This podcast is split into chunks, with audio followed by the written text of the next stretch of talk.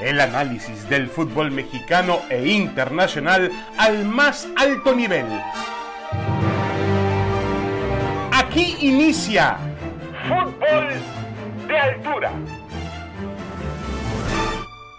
Damas y caballeros, bienvenidos, bienvenidos. Esto es Fútbol de Altura. Aquí estamos como todas las semanas con este podcast de ESPN en eh, compañía de Roberto Gómez Junco y Paco Gabriel de Anda, pero Paco Gabriel de Anda no estará con nosotros esta semana.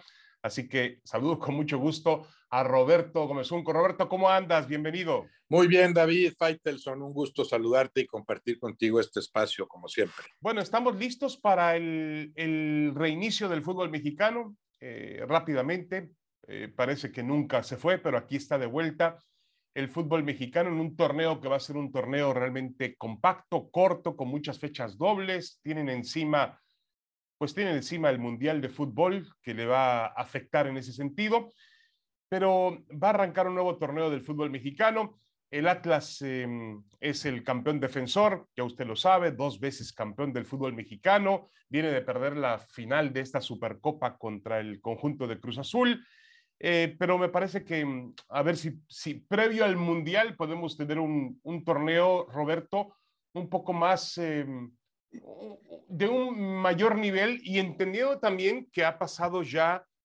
aunque estamos otra vez ante una ola importante, pero ha pasado ya la parte, vamos a llamarle medular de la pandemia y, y los jugadores y los equipos han vuelto a cierta normalidad y a cierto nivel físico. ¿Esperas un buen torneo, Roberto? Sí, sí lo espero, David. Eh, un torneo más compacto, ¿no? Hablamos de que en cuatro meses eh, del inicio, que es primero de julio, al, a final de, octubre, ya, ya, ya tendremos un campeón, ¿no? Un torneo más corto de lo normal, pero con todos esos partidos jugados, ¿no? 17 jornadas en la fase regular y la correspondiente liguilla, con el repechaje que no van a quitar por, por el ingreso extra, extra que implica, aunque, aunque abarate, ¿no? La, la, la calificación a la, fase final. Sí espero un mejor torneo, me imagino principalmente que por el aliciente de la Copa del Mundo, o sea, eh, equipos plagados de futbolistas seleccionados, no solo de México, de otros lares, que, que, tienen como gran objetivo Qatar 2022, tienen como gran objetivo jugar en las respectivas selecciones, ¿no? A partir del, del 21 de noviembre. Yo imagino que eso funcionará a favor del buen juego en México y en todo el mundo. En ese sentido, me, espero un, un, buen torneo, con la diferencia de que en México hablamos de que ahí se va a desahogar un torneo completo. En otras ligas, particularmente en las grandes ligas en Europa, pues será acomodar calendarios para interrumpir eh, que, cada torneo a, la mitad más o menos por, por la Copa del Mundo. Sí, de acuerdo. Y eh, también el, el eh, bueno, aliciente también de que la gente, los patrocinadores, incluso gente que no es este, amante del fútbol, como que aprovecha la época y se mete también de lleno a lo que va a ser la inercia del mundial. Así que sí. eh, va a ser un evento, va a ser, el fútbol va a tener mucha notoriedad en el segundo semestre del año. Y, y bueno, eh, son momentos que el, el fútbol mexicano eh, podría aprovechar. ¿Qué tan posible, Roberto? Porque todos los años, o por lo menos en los últimos dos semestres, hemos cometido el mismo error, o por lo menos yo, cuando me preguntan si es posible que el Atlas vuelva a ser campeón. ¿Qué tan posible es un tricampeonato del Atlas? Bueno, yo te diría, David, que de, una vez eh, me animo a cometerlo por tercera vez, que en realidad para mí no es error, pues que previo a cada torneo hablas de los principales candidatos. No lo era el Atlas hace dos torneos, para nada, no estaba entre los cuatro principales candidatos, tampoco lo estaba en el anterior. Después, claro, entendemos que el equilibrio de fuerzas, el sistema de competencia, la forma en la que se juega en México, te puede permitir eso y son indudables los merecimientos del, del, Atlas en la cancha, ¿no? Jugadores, cuerpo técnico, con todo lo cuestionable que hay más arriba, ¿no? Obviamente, porque eso si no, si, si no lo ven los propios atlistas, bueno, pues están haciendo tontos solos, ¿no? Hay cosas cuestionables más arriba, pero a mí me parece inobjetable lo que en la cancha ha hecho este ejemplar equipo dirigido por Diego Coca. Pero no, no era favorito en ninguna de las dos ocasiones, tampoco lo es ahora. Ahora, claro, porque le tienes que por lo menos conceder el beneficio de la duda pues tienes que contemplarlo, no entre los tres primeros, pero si hablas de cinco y dices, oye, espérate, ahí está el Atlas, que no se me vaya a olvidar porque ya dos veces fue campeón. pero que, no me vengan con que en este momento es el principal candidato al título. Me parecería ridículo verlo así, aunque tenga toda la oportunidad de convertirse en campeón y ser el primer tricampeón en la historia de los torneos cortos. Por supuesto que tiene derecho a competir por eso, un equipo muy bien estructurado, un equipo que domina lo que juega, con una alineación ya muy definida, que sí depende de que estén bien sus mejores elementos. Ayer vimos cómo la ausencia de Furch puede pesar un poco, un Cruz Azul apenas en vías de eh, formarse, conformarse, pues lo superó porque sí fue mejor el Cruz Azul, aunque todo se definiera a final de cuentas por la vía de los penales en este título que inventan los dirigentes, ¿no? Eh, como, como el Atlas ganó los dos campeonatos, bueno, vamos a inventar ahora contra quién juegas. Ah, pues vete con el anterior, ¿verdad? No sé si el Atlas ya está esperando a jugar con el siguiente campeón de campeones, ¿no? Porque también, o, o con quién va a jugar el siguiente campeón de campeones un partido como este. Esto es una vacilada, ¿no? Pero sí sirvió como entrenamiento para ambos equipos. Ambos equipos para mí demostraron que tienes que considerarlos pero no como principales candidatos. Sí, si piensas en cinco o seis, en algún momento aparece el nombre del Atlas y del Cruz Azul. Yo menciono antes, sigo mencionando antes a los Tigres, al Pachuca, al América, tal vez al Monterrey y ahora parece por la forma en la que se ha reforzado que hay que incluir en esa lista al Toluca. Claro, son muchos, porque así es el fútbol mexicano. Tienes que hablar de cinco o seis candidatos al título. No está el Atlas entre los primeros, no es el primero ni el segundo, yo creo que ni el tercero, pero por supuesto que vuelve a tener la oportunidad de contradecir a todos los pronósticos. De acuerdo, y hay mucha gente que se, que se apresura a, a, tratar de incluso comparar eh, en la necesidad de darle al Atlas, a este Atlas, una categoría de equipo de época se empieza a comparar con, por ejemplo, el Tigres de Ferretti. Eh, yo creo que no, no, no. Hay que ir paso por paso. Entiendo muy bien que un bicampeonato es muy valioso. Hemos tenido otros bicampeones en el fútbol mexicano sin que sean equipos de época, ¿eh? porque no creo que el Pumas de Hugo Sánchez alcanzó a ser un equipo de época, no, ni tampoco el León de Matosas, ¿no? El, más cercano, fíjate, David, de estos tres bicampeones, yo creo que el León es lo más cercano a, a casi marcar una época, ¿no? Porque hay que recordar cómo en varios torneos decíamos, León es el que mejor juega y después no se llevaba el título, ¿no?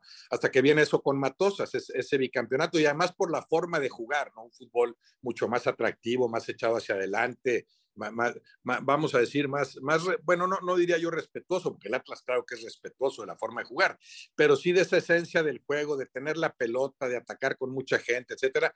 En ese sentido, de esos tres, el León fue lo más cercano, pero no, no, no podemos comparar con la época que marcaron los Tigres de Ferretti, el Toluca de Cardoso, el, alguna, alguna, alguna vez el América de Cuauhtémoc Blanco, aunque no ganara tantos títulos, etcétera, ¿no? Sí, sí le falta en ese sentido al Atlas para convertirse en un equipo de época, aunque esto logrado en un año tiene un mérito indudable, ¿no? Muy, muy valioso lo que ha hecho el Atlas. Sí, y además, este, pues lo ha hecho con, un plantel limitado, no es un plantel, este, eh, como lo son la mayoría de los equipos del fútbol mexicano que son contendientes, no les sobra este plantel. Se anuncia la llegada de Mauro Manotas, el jugador colombiano eh, de 26 años que viene del fútbol de la MLS, de jugar con el Houston Dynamo, para tratar de ayudar un poco o solventar un poco el ataque junto con Furch y Quiñones. Es verdad lo que decía Roberto, Furch se ausentó el, domingo. Yo esperaba que el Atlas bajara todavía más. Sin Furch compitió, hasta cierto punto compitió, y, pero bueno, eh, obviamente se nota la ausencia de un jugador argentino de esos tamaños para el equipo de Diego Coca. Eh, dejemos de lado al Atlas, que, que, tiene ese, vuelve a tener ese papel de, de, sorpresa, ese papel de, caballo negro, eh, y metámonos con los grandes favoritos. Para ti, Roberto, después de lo que ha sido esta pretemporada, lo que ha hecho sobre todo el América, Tigres no hizo tanto, Monterrey sí, sí consiguió jugadores, hablabas del Toluca, eh, Pumas también se refuerza bastante, bueno, se refuerza bien y pierde jugadores también. Chivas no hace absolutamente nada, no hace gran cosa. ¿Tú crees que mm, eh, los papeles siguen siendo los mismos? Es decir, para ti sigue siendo Cruz Azul también, que habrá que tomarlo en cuenta. ¿Tú crees que los papeles siguen siendo los mismos?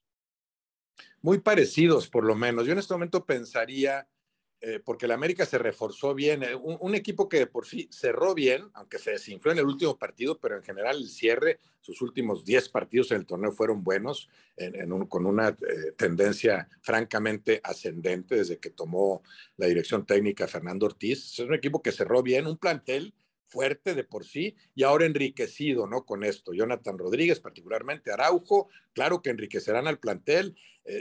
será un equipo que tiene que ser considerado entre los entre los grandes eh, candidatos. Al, América lo tengo que considerar en ese sentido. Eh, tengo la duda, claro, con Toluca y Monterrey, tal vez los dos de los equipos que, mejor se reforzaron para este torneo, hasta, hasta lo que llevamos, que mejor se reforzaron y que podemos vislumbrar como fuertes candidatos. Pero antes que estos dos, eh, junto con el América o tal vez un poquito arriba del América, yo seguiría pensando en otros dos equipos que no se han reforzado nada. ¿Por qué? Porque tienen tiempo muy bien reforzados y ese es el caso del Pachuca y los Tigres. No, no, no, no hay nada rimbombante en lo que han hecho los movimientos. Eh, ah, en este momento no, no, no, no me viene a la mente, creo que ninguna gran contratación en ninguno de los dos lados. Pero estamos hablando de dos equipos ya muy bien formados, de planteles muy poderosos desde hace rato, con más tiempo ese plantel de Tigres, menos lo de Pachuca a raíz de la llegada de, de Almada, pero son dos planteles poderosos, dos equipos que también saben a lo que juegan. En el caso de los Tigres, yo te diría que deshacerse de algunas piezas, lejos de debilitarlos, los puede fortalecer. Er, era demasiado, el, era demasiada la baraja que tenía Herrera para mover a sus piezas al frente particularmente. O sea, que se vaya Nico López y Carlos González, por ejemplo, en circunstancias normales dirías, oye, quedaron mermadísimos, fíjate las piezas que perdieron. Bueno, pero es que al frente siguen estando Gignac, Tobán, Soteldo, Quiñones, con otros jugadores que pueden ayudar llegando con los resultados como, como Aquino, pues yo creo, yo creo que estaba, que, que, esa, que esa como eh, depuración del plantel les puede ayudar a estos Tigres, que lo que sí necesitan, ya lo dijo Herrera, y eso sí es evidente, es un central de otro nivel. No tienen un central que les garantice nada. Pizarro, improvisado como tal, les resolvió en algunos partidos eso, pero después se vio que sin ser central fue, fue una, una una, un sector de la cancha muy frágil para los Tigres. Eso sí tendrían que fortalecerlo. En ese sentido, más completo el Pachuca. Si yo tuviera que elegir a tres equipos en este momento, sí, seguiría quedándome con Pachuca, América y Tigres. Sí, hay que tomar en cuenta también al Pachuca, obviamente, que, no lo podemos despreciar. Es el, fue el mejor equipo del torneo pasado y además mantuvo, obviamente, no, no, no, no movió las, las piezas y eso le da eh, cierta ventaja.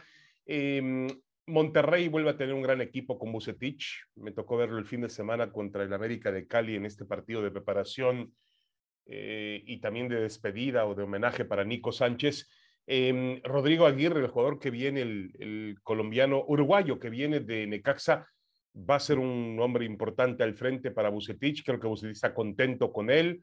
Eh, le puede rendir. Y bueno, otra vez eh, el equipo de Monterrey vuelve a tener un, un gran equipo de fútbol. Eh, yo creo que lo de Tigres también va a estar mucho mejor con Miguel Herrera este torneo, mucho mejor. Tiene buenos futbolistas como siempre eh, y habrá que esperar, ¿no? Eh, a lo mejor esa competencia interna tiene razón que había con Carlos González, que en lugar de beneficiar, a final de cuentas terminaba pues presionando de más al equipo. va a ayudar ahora que liberó un poquito el, el plantel. El América parece muy completo, mucho más completo de lo que estaba el torneo anterior la fuerza del cabecita Rodríguez. Hay que ver qué tipo de cabecita recibimos también, atención. Claro, claro. Si es el, si es el cabecita aquel de Cruz Azul en plan grande o es el cabecita que ya había bajado de condiciones después de la temporada del título y el cabecita que fue a refugiarse al fútbol de Arabia Saudita, donde tampoco tuvo un nivel extraordinario. Pero lo del América pinta bien. Llegó Néstor Araujo, eh, Roberto, y creo que Araujo es un elemento que va, va a ayudarle sin duda a Fernando Ortiz.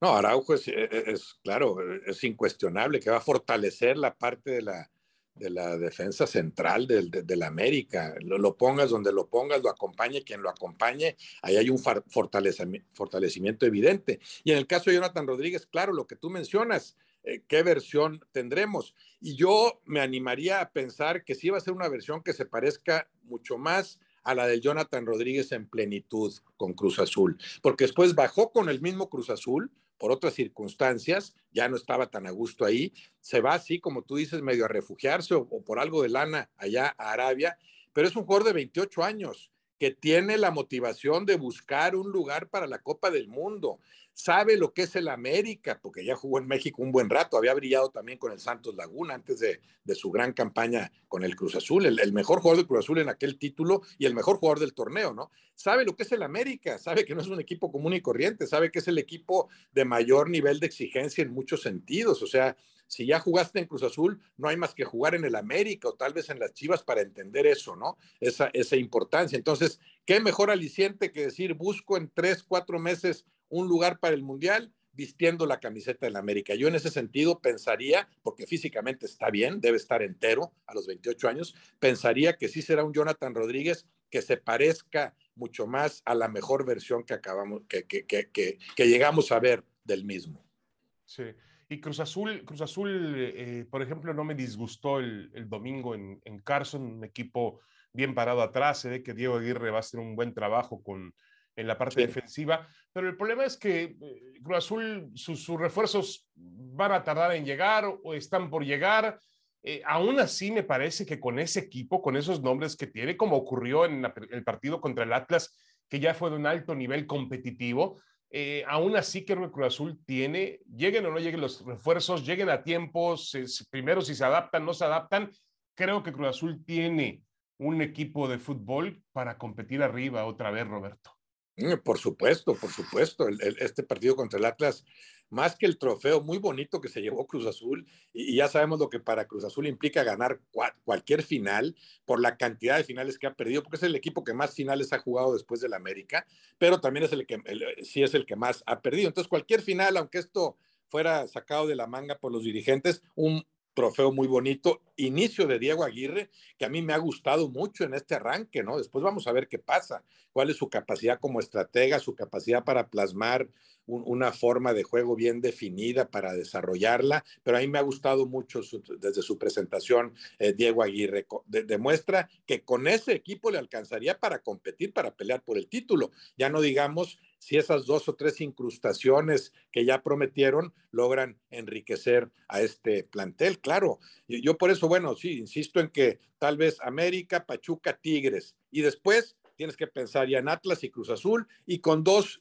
grandes interrogantes para mí en este momento, que, son las de dos equipos que se reforzaron bien, pero que hay que plasmarlo en la cancha, Toluca y Monterrey. En el caso del Monterrey, con, con, la gran ventaja de que ahora inician un torneo bajo la dirección de Víctor Manuel Bucetich, cuya capacidad como técnico, bueno, es, sobradamente conocida, ¿no? Eso le puede dar otro, otro nivel al fútbol de estos rayados que tienen tantos torneos de quedarse muy por abajo de lo que deberían. Así es. Y también, em, finalmente, Roberto, ya dejamos para la, para la parte final de este segmento a dos equipos que siempre, bueno, que son considerados grandes, obviamente, que a veces les cuesta un poco más de trabajo por los temas económicos, eh, pero que son dos equipos históricos y tradicionales del fútbol mexicano. Uno Chivas y el otro Pumas. ¿En Chivas ves una posibilidad de que sea un contendiente por el título con lo poco que hizo en la pretemporada? Bueno, terminó compitiendo, compitiendo bien. Incluso le compitió al Atlas, aunque el Atlas fue mejor en, aquel enfrentamiento ida y vuelta. Eh, compitió, creo que mejora un poquito el plantel con, esto que llega a Alan Mozo particularmente, sí les puede dar otro tipo de fluidez, ¿no? Eh, por, por el sector derecho, o sea, sí mejora un poco el plantel, pero sigue habiendo varios planteles mucho más fuertes. Tiene para competir, los Pumas tienen para competir, por supuesto, a pesar de que otra vez da la impresión de que les merman un poco el plantel por criterios económicos, que imagino que son los que siguen prevaleciendo, ¿no? Eh, por, por, por, las necesidades que este equipo tenga. Pero varias veces ha demostrado Lilini que con lo que le pongan, con lo que él sigue sacando de abajo, puede competir. A los dos los veo, y además el sistema de competencia que te lo permite, a los dos los veo en, zona de repechaje, ¿no? Y, y en repechaje, bueno, le peleas a cualquiera y en un ida y vuelta echas a cualquiera o en un solo partido como es el del repechaje, por supuesto, pero no veo cómo alguien se atreva a señalar o a Pumas o a Tigres, o, digo, o a Pumas o a Chivas entre los seis principales candidatos al título, para nada. Correcto. Y, el, bueno, nada más el tema de Pumas, Pumas eh, A final de cuentas ha logrado una muy buena contratación Eduardo Salvio, el eh, volante extremo que viene de Boca Juniors de 31 años de edad. Y digo buena o muy buena porque, eh, vamos, entendemos los, las penurias económicas que tiene Pumas, Roberto, pero se puso al tú por tú con un equipo como Boca Juniors. Y uno diría, bueno, Boca, en, por lo menos en una cuestión económica, Boca es un equipo que está por encima de Pumas. Pues resulta que eh, realmente Pumas se lo ganó a mejor, a mejor oferta en la mesa. Hay una declaración por ahí de eh, Juan Román Riquelme, aquel extraordinario jugador de fútbol, hoy director deportivo de Boca, donde dice, el ofrecimiento que le hicimos a Salvio es dólar, es con dólar a precio oficial, algo que hoy nadie lo tiene. Se le ofreció lo máximo, pero nunca tuvo la posibilidad que tendría ahora. El club quiere contar con él. Hicimos un gran esfuerzo, pero no se pudo. Lo ganó Pumas. Increíble, ¿no? Increíble que, que Pumas haya, eh, porque también se trata de eso y es muy importante hacerlo, que Lilini eh, dirija bien los esfuerzos económicos. No se trata, Roberto, de traer cinco, seis, siete jugadores. Se trata de traer los jugadores exactos que realmente te puedan ayudar en tu cometido en la temporada. Y creo que Pumas hoy ha invertido con mucha inteligencia.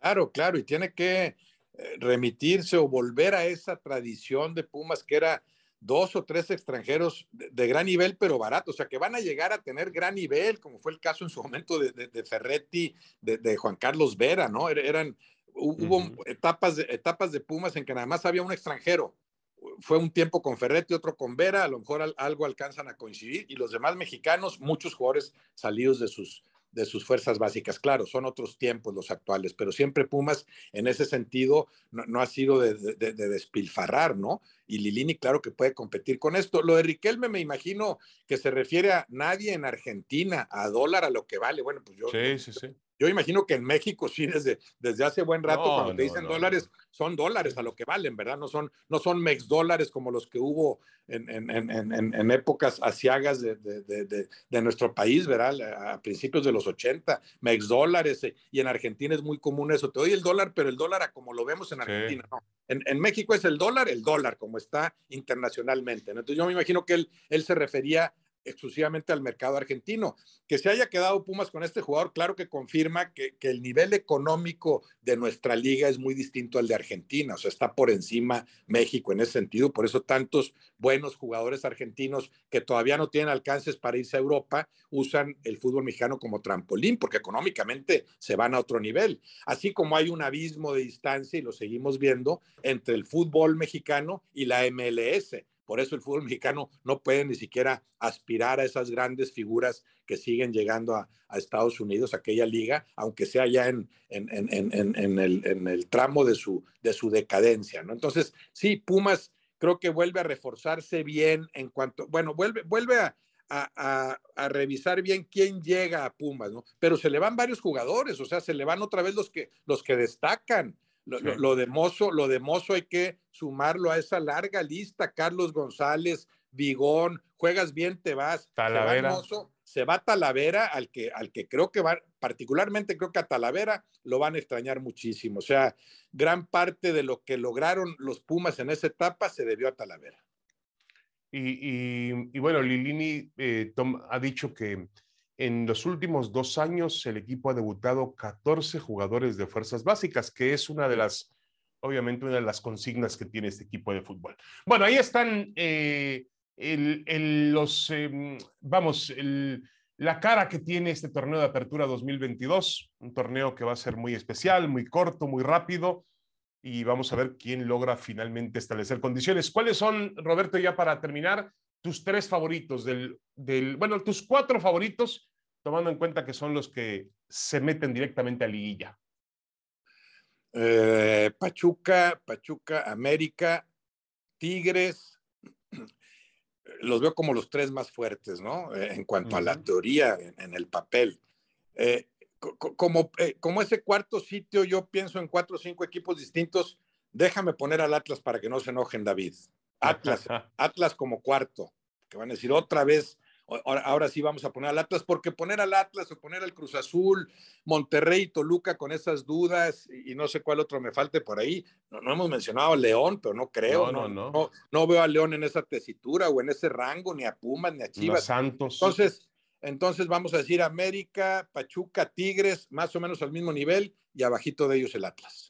Bueno, y, dejaste fuera Rayados de Monterrey, ¿no? Que, no, pues te digo la, sí, no, te digo la duda de Monterrey, de Toluca, que se reforzaron muy bien, obviamente Cruz Azul, por eso, bueno, pero tú me redujiste, me redujiste a cuatro. Yo, yo, yo tengo que mencionar ocho para protegerme, pero si me reduces a cuatro, pues tengo que meter al Atlas, porque van a decir, ¿cómo que el bicampeón no está en esa lista, no? Sí, es verdad. Bueno, yo, mis cuatro favoritos son eh, Tigres, Rayados, América me encantaría meter al Atlas, pero vas, y pongo a Pachuca dentro de esos eh, equipos favoritos, contendientes. Vamos a ver si... Coincidimos nada más, yo, yo, yo puse al Atlas y todo al Monterrey, vamos a decir, en los sí, sí, sí, sí, sí, pero creo que Monterrey vuelve a tener un gran equipo y bueno, Bucetich es un entrenador de primerísimo nivel, ¿no? Así que Así es. Eh, vamos a ver. Y vamos a ver cómo afectan también el tema de las convocatorias. Bueno, las convocatorias es una fecha FIFA, ¿no? Es una fecha FIFA nada más. las fechas dobles. Eso es lo que físicamente van a tener que estar fuertes los jugadores. Ándale, eso será muy importante. bueno, vamos a hacer una pequeña pausa, Roberto, si te parece bien, y nada más regresamos para platicar un tema más con respecto a la MLS y al hecho de que eh, pues han llevado a Gareth Bell aparentemente eh, parecía una figura que podía de alguna manera pues este, llamar la atención al fútbol mexicano. Me parece que estuvo siempre muy lejos de México. Una pausa y regresamos. Tenemos más en fútbol de altura.